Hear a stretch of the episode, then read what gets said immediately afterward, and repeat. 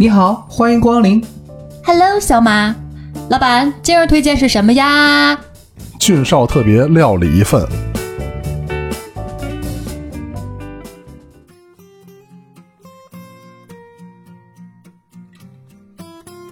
煎饼豆汁儿，龙门阵，每周日逗您开心。各位好，我是俊少。各位好，我是从前有点假就不老实待着，但现在已发展成为宅女带放风的思思表姐。从前有点假是什么意思？假期有点假期、年假、周末、三薪。不是这谁能懂啊？你听他这话，难道是我觉得我从前有点假，现在变真实？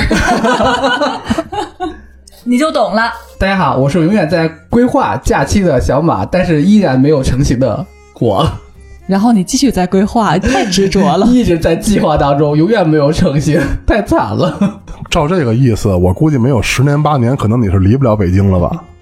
可能我变成北京土著了以后。你看他这次大十一也是在规划，现在还是没出去，不是还是在这录音吗？你看，我本来想特别好，我说那个九月底吧，我本来能提前三天走的，我说十天假期多爽啊，回去玩一圈。想的真美。好嘛，这一下碰上了什么？这个疫情又那个反复了，加上，呃，别赖人疫情，我跟你说，不还是你自己工作的吗？还把我忽悠半天，弄得我都蠢蠢欲动，想规划一个重庆之旅。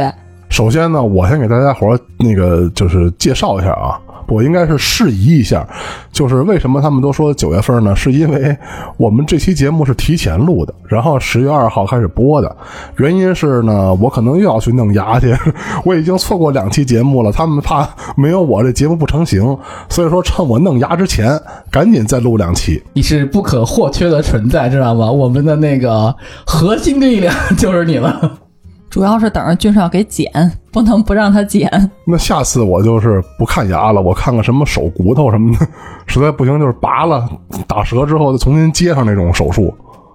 自己臆想吧。说到十一的时候，放那么长时间假，反正大伙儿到年底了嘛，手里边也有点年假，要是凑不凑吧，怎么着也能凑两周了吧？咱就甭管多长时间啊，肯定是这期想聊聊旅游方面的。哎，假期咱大伙儿如果能外出的话，都想干点啥？反正我肯定是原来是想去重庆玩一圈儿，咱主要是跟着小马嘛，他回家，我正好呢还有一个现场的导游，多好。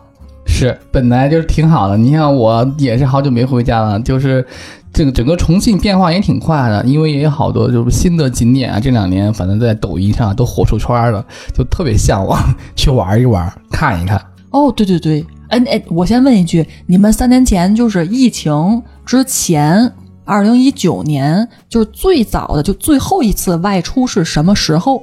去的哪个城市？当时是干什么去的？还有印象吗？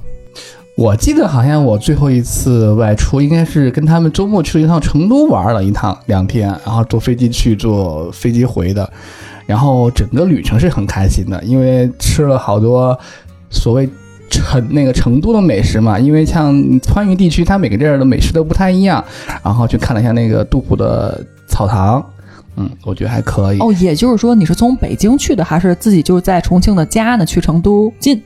呃，从北京去的，因为我们哥们儿在那个某大型的上市公司里面，他们有那个员工的内部福利，然后那机票特别便宜，然后我就去了。哦，那就理解了。那为什要不然么你也会便宜呢？他这不是给按身份证什么的员工公司买吗？他是这样的，他那个是比如说，哎，这个旅游公司跟这个上市公司他有合作，他会给员工开放你内部的机票价格，但是那个机票价格虽然很便宜，但是他的那个时间段都是那种不是常规时间段，比如说啊、嗯晚上的就是头班或者啊，是对对末班对对对对，就所谓的红眼航班啊那种班次。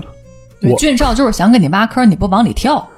不是主主要是我想就是说明白之后，我们看看到底是这个就是是私底下是怎么操作的，你知道吗？那我就明白了。我还说为什么自己家是重庆的，然后还去成都，在北京往这个南边飞，不去到一个自己心仪的地方，就是非四川省的一个地方啊。那那我理解了。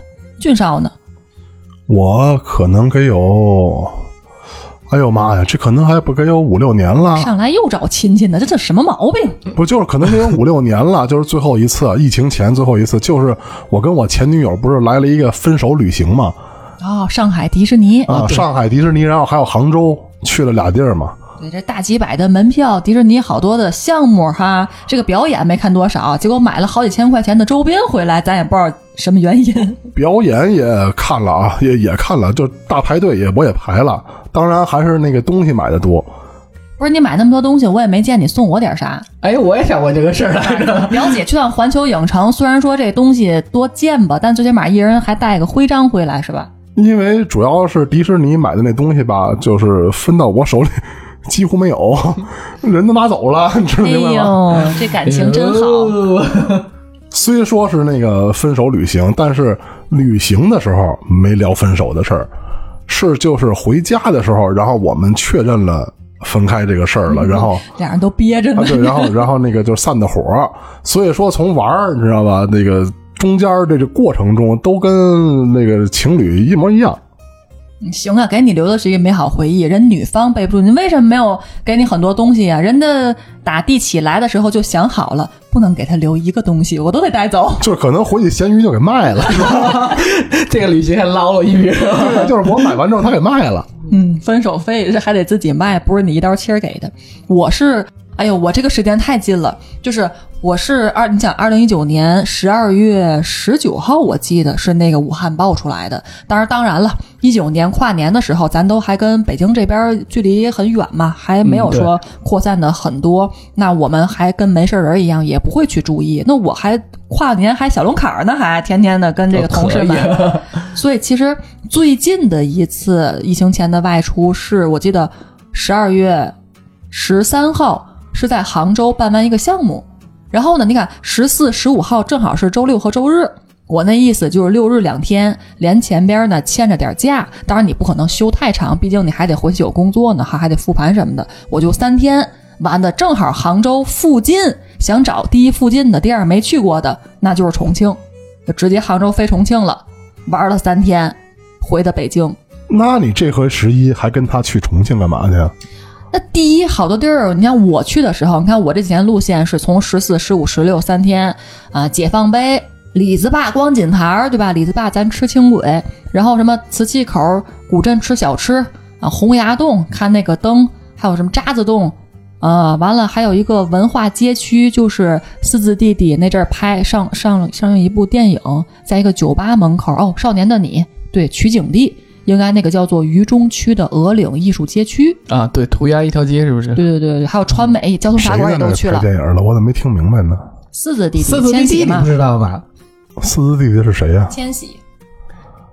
哦哦，然后。之后呢？那我为什么去？对啊，我这几个地方都去了，但是小马那天跟咱说的几个地方我都没去过。我这不是在城区玩吗？远的地儿我也没去，城区我也没玩痛快，也没玩够三天嘛。虽然三天，其实咱们刚才听到这几个地方你逛啊，那是没问题的啊，这个网红景点处。但是长江索道我也没坐呀，对吧？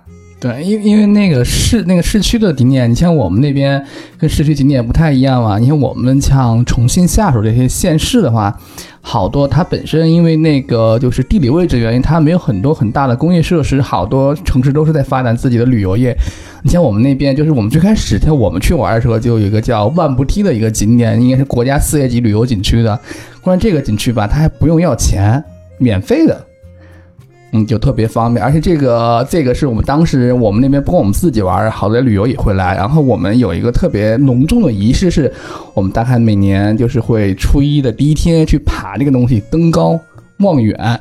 捡财回家啊，这是我们的这个特别传统的一个项目爬目。到顶上有什么呢？顶上有一个那个古代的一个寨子，叫那个盘石寨，啊，就以以前是一个军事要塞，就那个它是我们全县城最高的地方啊，就是位于彭那个彭溪河的那个要塞的地方，就是以后兵家必争之地。然后那边还有一个就是后来因为不是修三修三峡大坝嘛，然后好多那种就是水位以下的那些什么历史的遗迹啊，都被那个要要淹没嘛。然后当时就是原址给搬迁到那个顶上有一个历史博物馆去了，然后那里面有好多好玩的。就你想一些一些书中的一些，比如说那些石刻呀、石雕啊、江边的呀，你现在是肯定看不见了。只能去哪儿看呢？就是去那个我们那个顶上那个历那个博物馆里面看才能看得到。现在是这样的，就是原址全在水底下待着呢。是吧？切了，原址搬迁了，你知道吗？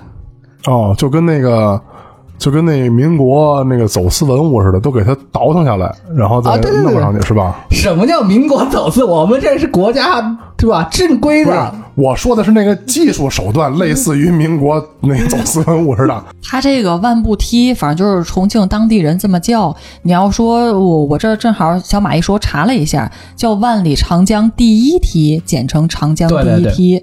哦，那这那我就知道了。你要说万里长江第一梯，你就有印象了。万步梯的话，还是当地人的一个叫法。哎呀，那这地儿我也可以下次去一去哈，这也没去。啊，这个应该让让那军少去，估计爬个两三回，立马就瘦下来了。我我应该去不了他可能。死半截了，嗯死到五对对对千 梯上，还没数到一万呢。以这个海拔角度来讲，上次咱仨去香山，我都差点没回来。这万步梯可能就更完了。啊，这个这个万步梯其实它没有没有一万步，它只有一千九百七十五步，它是比较形容这个梯子比较长，所以叫万步梯。哦但是它没有像香山那么陡，我们是就正常的，其实作为一个那个是贯穿那个我们的县城的一个从它最开始的位置到最底下的位置一个特别重要的一个交通要塞，相当于是。主要是就是那个不看见那实物吧，一千多其实也不知道是多高。嗯，没有感知。对，咱上次去香山到底多少了？他那我我也不知道。是吧？香山就是我这好像是三百多，海拔三百多吧。嗯我们就是那多少瘦好像是节儿啊？就咱爬了多少节儿啊？但是从照片上看来啊，咱爬香山那个，毕竟它在山上嘛，它还是比较陡的。然后它这个云阳的万步梯，看着这个坡度并没有那么陡，对对对，哦比较看着还平缓行。因为它毕竟比较那个是给大家日常出行用的嘛，而且它那个每年还有个比赛呢，就有就那摩托车去爬那个万步梯的比赛。就看谁摔的灵着。是我那个点跟别人都不一样。那个电影《从你的全世界路过》，邓超、张天爱那个电影，哎，是张天爱吧？反正有邓超，那个还拍过呃云梯的一个全景呢，那个是抖。嗯，经常吃早餐的那个地方，电影情节里边出现的一些游客，反正也是去到这个地方，还是会来到这里去玩一玩的。就跟我刚才提的，四弟弟去拍这个《少年的你》的时候的那个酒吧门口，就是在艺术街区里。而且这个梯子有个比较好的地方，就是你边爬边爬边可以吃当地的一些很特色的小吃。它因为它每个小时上几乎就是它是一段一段的嘛，它每一段都会有商家在旁边，还有一些售卖小小小吃的地方，就还是挺有意思的。让你一形容，让我想起以前一个相声来，就是盖多少层楼，第一层是吃，第二层是喝，第三层是厕所。哎，也是。哎，这个有点像那个，比如说我去磁器口那古镇，人家当然了，就是这种艺术气息，不是商业气息很浓厚。虽然说叫古镇，但其实里边都是一些卖吃的的地方了。它就是呃一个小格子一个小格子，有掏耳朵的，然后有修戏的，什么有那个卖凉粉的，还有卖重庆的那个串串的。你们那边是叫钵钵鸡吗？好像是我，们叫串串，就就叫串串。钵钵鸡是四川的那四川省。成都那边就叫钵钵鸡，那就是串串，然后就会吃这种小吃，吃了好几家，还有小面哦，我都觉得好好吃啊，就跟我在北方点的确实稍有不同。但是我在各个视频网站看那个瓷器口，那还能吃特色东西呢？那不就跟北京的南锣鼓巷似的吗？啊，你这形容说对了，就是有的吃食是他们当地的特色，你当然可以品尝，但是好多都是些网红的东西。你比如说，我还拍了一个小视频。发在了我相应的一些社交媒体上面哈，当然咱不可能是爆火那种，不过那条视频有人点赞和观看的数据也是非常好的。就是啥呢？它是棉花糖，桃心的棉花糖那个形状，插在一个木棍上，然后它表面给你上了一层焦糖式的那个糖水儿，放在一个喷枪的火上给你去烤，旁边很炸裂的音乐，对吧？你就看他那个一边给你烤，一边耍着花样，旁边配合着音乐，好多游客在前面进行拍照或者是呃录像，哎，挺有那个气氛的。也许这个拿到你手里，比如十块钱也好，十五块钱也好，还齁老贵，就是一口棉花糖。但是你吃着不就那味儿吗？甜不啰嗦的，到嘴里化了也没啥。哎，你这让我上去那天我刷了一个视频，就是有一个美国的一个甜食，我觉得挺有意思的。它也是拿棉花糖做的，它是拿棉花糖，然后它不是搅成一团一团的吗？可能没像咱们中国这种啊，啊、会给你上面做成一个什么花儿啊、砂糖。它是把那棉花糖给拍扁之后，里面放两颗冰淇淋球，再放那个彩虹糖或跳跳糖这样，然后给它卷吧卷吧，成为一个那类似于那个你们吃老北京鸡肉卷那种感觉，中间切开，哎，我觉得那个甜品应该挺好吃的。嗯，就是吃完之后，你就可以跟我一块儿去朝阳医院挂那个糖尿病那个 差不多甜上加甜。就 现在的人就这么造啊，不知道怎么东西，这个啊，就给你好多材料放在一起，也能形成一道菜，一款甜品。但是啊，你们俩说半天啊，都是吃。你知道我特别想去的一件事是干嘛吗？就是干嘛？就是我特想去那个，就是滑雪去，就是那个什么张家口还是什么，那就是那边不是能一直崇礼对吧？啊，对对对，新建的嘛。我就特想去滑雪，当然我不知道这玩意儿分不分一年四季啊。我就想滑雪，就想体验一下这个项目。嗯，虽说有可能会摔死，是吧？骨折捂的，因为因为我这个平衡感不太行。哎呀，我们那个工作室就是我一块儿的老师，他就前段时间去崇礼滑雪了，冬天的时候嘛，就年年轻啊，他岁数小，哎，和俊少真的是差不多大。他属于那种就滑雪，他东北的，他肯定是会，但是不精通。人也不是说东北人完全就滑雪这个手拿把攥，每个人都很驾轻就熟啊，技巧升天，不是，他就是一般。但是呢。呃，上次滑是跟我说上那个最高的那个滑道，不就是高级道吗？就是那个特别陡的，呃，玩的是双板儿，他从来没滑过那种道，一般都是在平稳的或者中级道上就已经不错了。就你看他去都去了，对吧？崇礼这玩意儿也不是很近，从北京过去也不是每天都去，对，这一冬天可能也就去那么两回。完，他那次就是。我我上去我就在想，我一定要体验一次呀，从最高处就不刹车那种，也我我也不炫技啊，反正就是不刹车，我要冲下去，我就想知道是什么感觉。太恐怖了，我觉得那个。然后他就真的那么做了，还没冲到一半的时候，然后就说，因为我有段没看见他嘛，就是摔得很惨嘛，不是，就是冲到一半，你就发现你那个人就已经。呃，有点像离心运动那种感觉，直接就飞出去了。你是想撒闸，你也撒不起来的，在空中连滚再翻的，就不知道给你飞到哪边去了。就旁边其实每个人的速度也很快，然后他们看到我飞过来的时候，其实想躲也是很难去躲开的。亏了没撞着，撞着那不定是伤残了多少个人呢。哎，好像高级赛道是不是也得要你有一定的滑雪基础才让你上啊？一般人应该是不允许去上高级赛道的。就比如像我们这种零基础小白，应该就只能在儿童赛道啊，做一下扔一扔玩一玩了。肯定没有人强制性管你吧？就是因为你要自己玩的话，你也不考证，谁知道你什么水平啊？嗯，凭自觉，除非有教练带，人就说明了。要没有的话，你就肯定凭自觉了。像我的话，那肯定教练带我也不上，我也是平稳赛道。从北京去是挺近的，坐火车才一个多小时。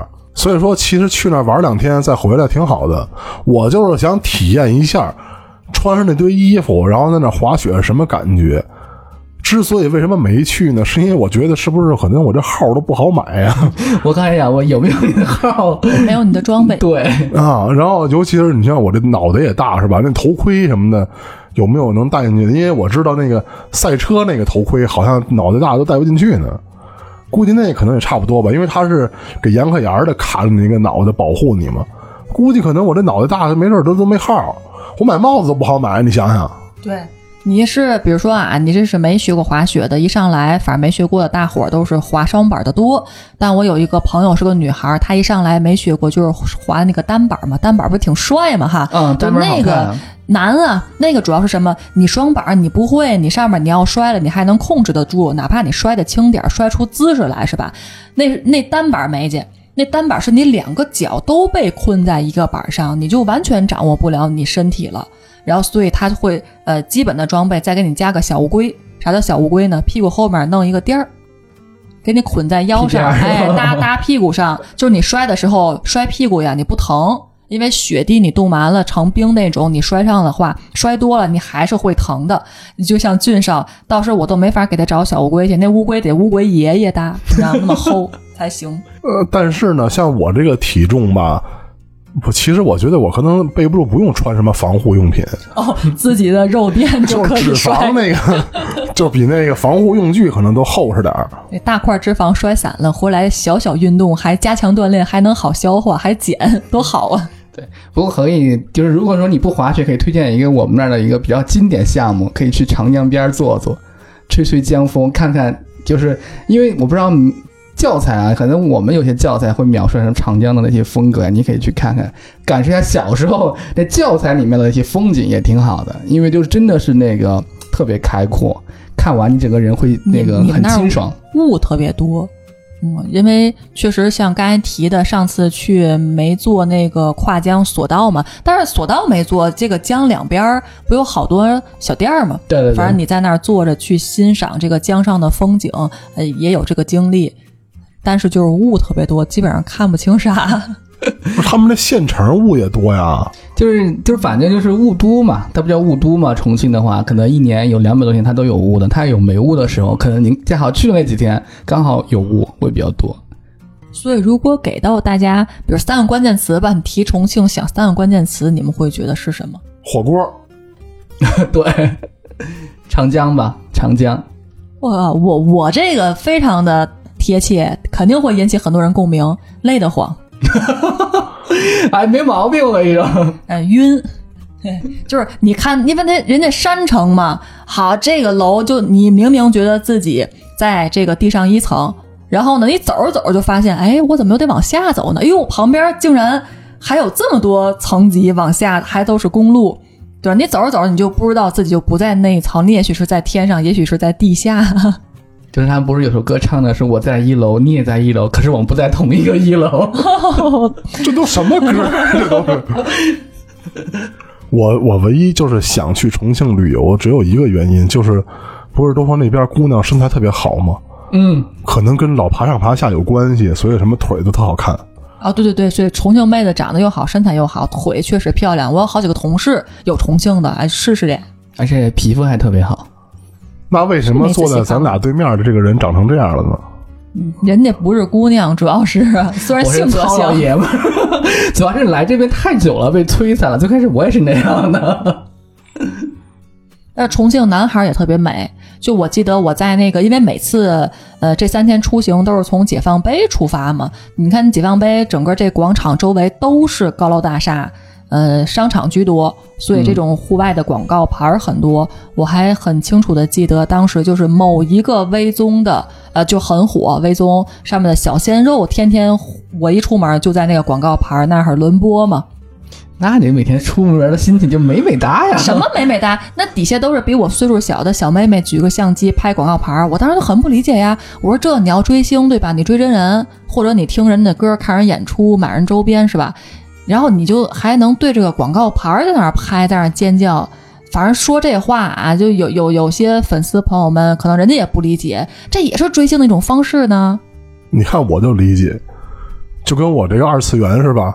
中毒患者就是啊，中症。弄个什么周边什么的，那我也高兴着呢。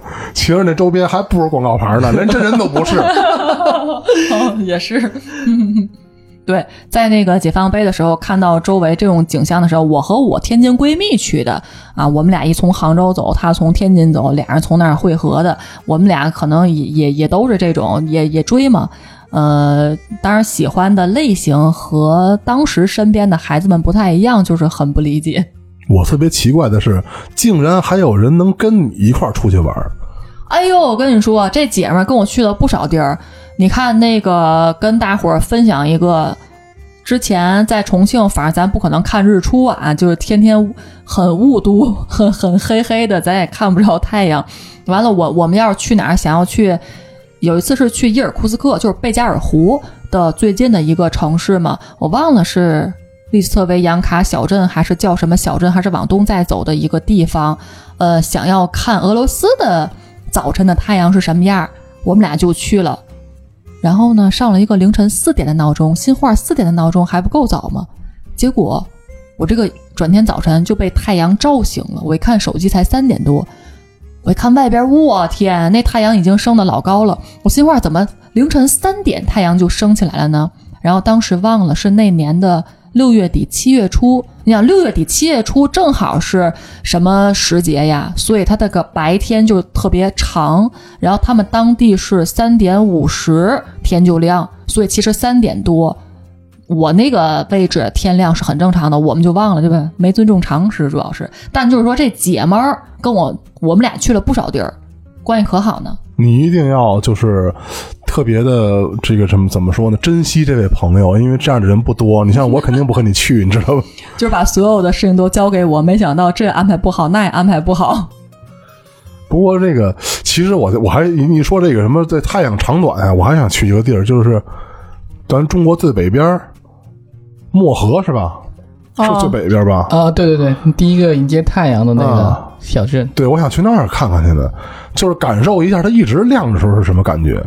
二十四小时极昼，还有极夜？看那个看去看北极光能看得到吗？不是，或者去欧洲也行啊，因为我在那个 B 站上关注一个博主，就是他，他住在法国，人家那边说吃晚饭了，八九点钟了，妈大太阳，那你还不大是白天儿，你还不是去新疆呢？新疆不就这样吗？现在新疆有两个时间，一个叫新疆时间，一个叫北京时间。但是去新疆吧，他顿顿牛羊肉我有点受不了啊。冲着下午两三点能下班，你也得收。啊，没有那么早下班吧？我听说他们那边好像是这个，就是是是下午什么上的晚还是怎么着？他们好像是十点还是十一点上班，然后是九点、十点，好像是还八点下班，反正特别的晚。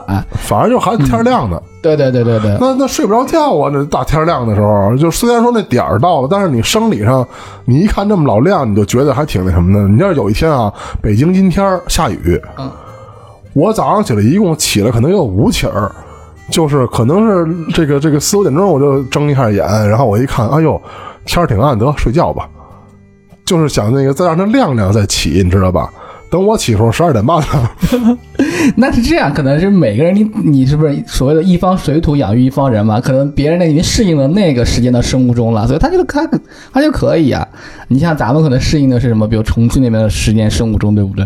你觉得？我觉得一年两百多天都是雾，我觉得挺好。嗯，啊，你觉得挺好，你为啥到北京来了？那不是命运选择了我，让我考到了北京吗。北京人民不需要你我我们不需要你，我们我们一点也不需要你。哦，你们不需要我，别人需要我。那我必须明天我给去那公司去那什么去，就是敲那名媛鼓去，我就问问凭什么让他留在这儿了，对不对？反正要是说十月份的话，像那个上次去重庆是什么呃十二月份对吧？呃，天气已经很凉了，但确实那边也不是很冷，还是玩的很舒服的。嗯，包括后边去的这几个这个网红打卡地。但你要说现在国庆期间十月份，我要是推荐去什么地方的话，我历史上十月份。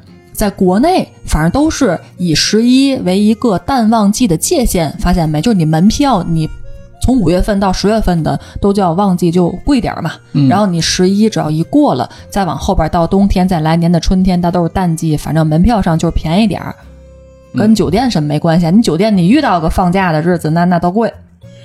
你们一说十月份，我真的有一个推荐的，哪儿啊？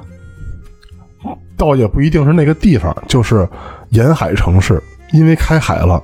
啊，你们吃海鲜的时候到是吧？因为你忘了，每年九月那个九九幺幺是我生日嘛，然后每年以前就是我跟前任，不都是就是我生日的时候就去他们家，然后那个过了十一十一黄金周，一般我都是十月十五号再回来那儿待一个月嘛。就是那会儿开海了，沿海城市已经是我记得是九月三十号开海，那吃海鲜是正好好的时候，那绝对是鲜。你像平时的，因为它这是季节性东西啊，你平时去的时候可能螃蟹什么乱七八糟它不肥，但是这个季节你要去吃，那咱是超上了。哎，我们去北戴河是不是也行？北戴河呀，一般那个吃海鲜不是不是很少，北戴河也是海，哦，但是吃海鲜很少。一般北戴河是什么？都是夏天去那儿去旅游去了，就是就就下游泳什么的，干那事儿去了。确实，我们有一年八月份，八月份应该是团建，然后那个几十个人开车去的，离着近嘛，那也不是十月份。我觉得去什么青岛啊，是吧？就这种沿海城市，应该吃海鲜是好时候。大连啊、这个。对，北戴河在我印象中就不是吃海鲜的地儿，这是游泳的地儿。而且北戴河随处你什么有时间，什么时候立马就去了，也不是正儿八经非得好整理整理行囊才去的地方。但是你谁大冬天奔北戴河去？那还不都是夏天的时候带孩子玩什么的？你要说十月份除了开海了吃一点海货啊，我还在想十月份不也是山货节吗？你要说离着近了，拔腿就走，那我们天津蓟县山货节那好，所有的这个山货嘛，瓜果梨桃的，就是这个季节里边，像橘子这种不都下来了吗？然后就可以去在当当地老农给你采摘的那些东西都很新鲜，完了也比较便宜，你可以连玩儿，甚至说这种地方其实家人一块儿去也很好，也方便。采摘就算了嘛，采摘就是自己你也干农活儿，然后之后你还花钱买。我老觉得这种运动就属于是脑子让门挤了，你知道吧？为什么我要花钱买罪受呢？那直接水果摊儿咱买点成现成品不行吗？你要说这个十月份，我还建议去三亚呢，对吗？它也不热了，然后你淡季的时候，它门票好多也便宜了。嗯，你你去三亚，你去冲个浪，你花钱让浪拍，你也找罪受啊！你别冲浪了。那我们不应该过年去三亚吗？就是相当于是人那边就天气避寒暖的时候去了啊是？吧？去不起，你去三亚，他们不是三亚那边什么东北人、什么外地人特别多，都去那边去那个过冬去了。算了，让你们俩一说这个经费问题，我就天天在北京待着得了，最多就是奔东直门买上豆汁儿去，公交车一块钱完事儿。嗯豆汁儿八块，豆汁儿没那么贵啊，我的呢？你喝那玩意儿吗？你喝那玩意儿吗？那我们可以去一下金郊游嘛，是不是？这附近的，反正啊，咱们其实可以就在北京找专门那个好吃的店，因为曾经就是我带小马吃烤鸭的时候，小马是那个就信誓旦旦的说那玩意儿这么难吃，怎么还能吃烤鸭呢？后来真香了，知道，因为他找了一个不是北京人带他吃烤鸭，你说这玩意儿能好吃了吗？嗯，是吧？跟我一吃，吃了一个月，吃的我满脑都是鸟。你也别鸟了。对。哎，你说完这个，我想起一个地儿，就是特别好。那天我那天不是五一那个前段时间我不休假，我就休想去玩的地儿，就可以去那个雁西湖，还挺好的。我看那个风景都特别漂亮，环哎，这地儿境特别好。听着也很近呀。啊，对，就开 G 二十的那个地方嘛。嗯，就是每年开大会那个不是，那不还是杭州吗？我真跟你们分享一下，杭州这个城市啊，我很喜欢，但问题我真去太多了。不是雁西湖哪跟杭州有毛关系？那北京郊区那是。那 是北京，我就说它是北京，怎么你一说 G 二零，因为 G 二零最开始在杭州办的，我就光想着杭州这地儿了。不是这节目是不是录了好几个文盲来？你说这哪儿都不知道是哪儿？你我录的越久，发现大家这个知识越匮乏了。你看这个东西，就是平时生活、工作压力大呀，负面的情绪积累长了，变成压力，从而压力不能排泄，形成焦虑。所以你看，我特别需要两位伙伴的关爱。你们什么时候编排编行程，拿点预算出来，请我去玩耍一下？这不大十一的，在这儿还得录音，你你能不能？嗯玩玩去，咱释放一下压力，调节一下情绪，为了更好的工作。肯定是就是掏经费什么的可以，但是我只会订大床房。你看你跟谁睡吧？不是你跟小马睡吗？跟我有什么关系吗？我不是在门口睡，当你们俩门童吗？那那我建议小马还是去杭州吧，去请个那什么福去，回来呃姻缘玉手什么的，是吧？对，你们这个剧本经过我同意了吗？你们这上演的这么的嗨，不用你同意，请完回来之后，自然就有小哥哥找你了。对，也缓解一下你们的心情。平时看一看，想要小哥的要小哥哥，想要小女友的要要女友。然后工作上面想要再拔拔高的，也可以通过散心的方式，没准还能激发新的灵感。话说我们这个节目是十月二号上线，不知道现在我们的听友们是不是已经在外面开始玩上了？我如果要是大家这个留个言是吧，看看你们在哪儿玩呢，给我们点灵感，也让我们想想去哪儿我们去，我们仨一块玩估计很难，因为我们仨坐这儿都能打架，出去玩啊，我估计就没法弄了，奔不住派出所先待十五天。不是，那有点那个太高了。其实对于我来说，出去玩的话呢，嗯，跟大家分享一个这个，呃，我是也是借由上次去重庆，在飞机上，这不飞机上都有杂志嘛，然后我当时坐上面也没啥事儿干哈，咱就看看杂志翻一翻。当时是看到一篇文章当中的一段话，觉得哇塞，这段话写的非常好，拿手机给它拍了下来，还用红线呢，哎，美图的那个软件给它标了一下，发了个朋友圈。然后我当时觉得有几句挺对的，就是他会讲有些事儿正因为难才有价值，焦虑和压力呢一直都有，但是呢却也学会了处理情绪。最重要的就是你连接了更多的人，看不同的人生，交流不同的思想，这比读万卷书、行万里路更值得骄傲。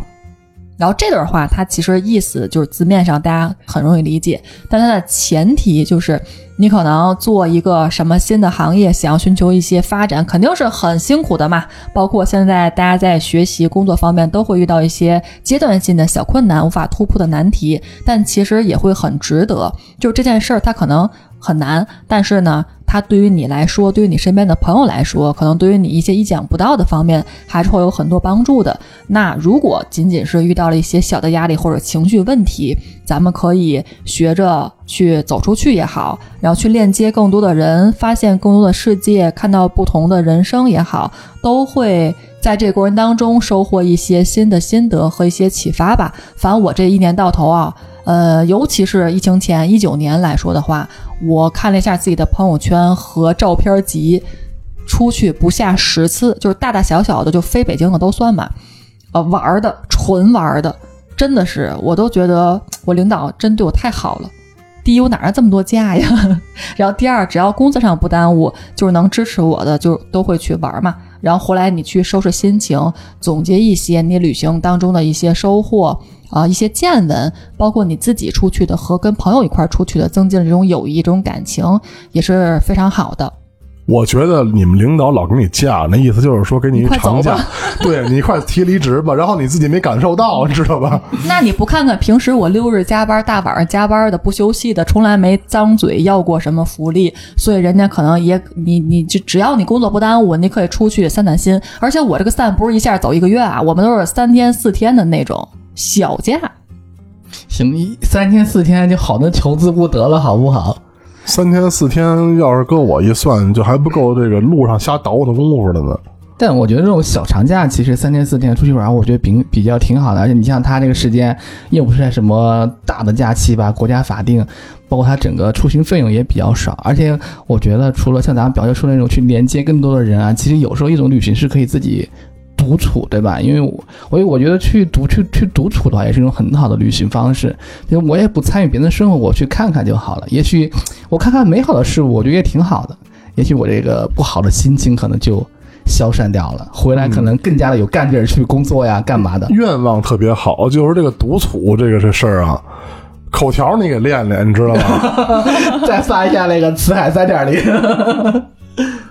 尤其是我，我觉得链接这种人，也许是你跟你的伙伴链接，也许是你到一个景点儿，呃，认识了陌生人链接，也有可能是你跟已经逝去的人或者不在这个地方的人链接，这都属于链接。也许是人，也许是物。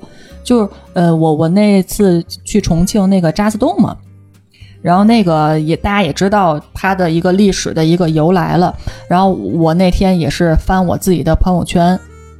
就是发现说去完之后，就当时呃的心情是我我这个地方我肯定是为了去看所谓的打卡景点儿，而且呢也是看一下当时人们所处在的那个历史的背景下，然后大家都是怎么去这种历史的记录和怎么去进行思考，和当地一起跟我一样去那块儿。呃，进行参观的人们的反应，因为他我们当时是包车，车上有形形色色的不同的人，不同的身份，不同的年龄，可能不同的关系，呃，有个人的，有举家带口的，有和我闺蜜这样子的，所以其实通过观察这种方式，就想获得更多的信息。然后等我去所谓的游玩，对吧？然后看到这个景点之后，会有很多的感触，我就拍了这个两个墙，就两个墙面，就长官。什么看不到、想不到、听不到、做不到的，我们要替长官看到、想到、听到、做到。就是你看这些东西，虽然说呃不能过多的感感觉，嗯，解读它是吧？对，哎，解读它，嗯，但是我当时心情就是转了一段，在这个牢房当中，就是有一个已经逝去的共产党人写下的一段话，就叫做“请转告党”。我做到了党教导我的一切，直到生命的最后几分钟，仍将这样。省略号。然后希望组织上注意整党整风，清除非无产阶级意识。然后我就发了个朋友圈，就会让我觉得哇，来到这个地方，就我不仅通过这样的方式了解历史，了解两个党派之间的一些故事，然后还通过他们自己的一些详述。一些口述，一些在牢房里边留下来的这些话，去更深一次的感受到当时的一个场景和我可能未来从上边能引申到的一些启发，想要去做的一些事儿。反正底下也有很多朋友去进行点赞呀、回复啊、评论呀，就是互动什么的，觉得有一些新的思路。嗯，你像你这么说，我觉得重庆那块儿的一个红色教育还是挺好的。你像我小时候啊，就是还在我们因为建那个三峡大坝嘛，然后我们是搬了新的住址那县城。我们小时候那新旧的县城，它每年会拉一次警报，就类似于像纪念这些人。因为那那会儿其实哎一拉警报，我们就说哎是要纪念纪念神哦，就是印象特别深刻。那个警报得持续好几分钟，就就一直到我离开我们县城的时候，这个。传统一直都有，应该是纪念那个什么重庆挨轰炸那个吧？嗯，差不多，反正就是。行了，咱这期节目打住吧，因为咱俩三，咱仨赶紧去补那个电影江姐去，扎得动吗？对，小小萝卜头。感谢大家的收听，如果喜欢我们专辑，请大家点赞、订阅、评论、转发。如果大家喜欢重庆的话，也欢迎一起去感受一下山城重庆的热辣范儿。但行好事，莫问前程。江湖再见，搞旅行规划去喽，拜拜。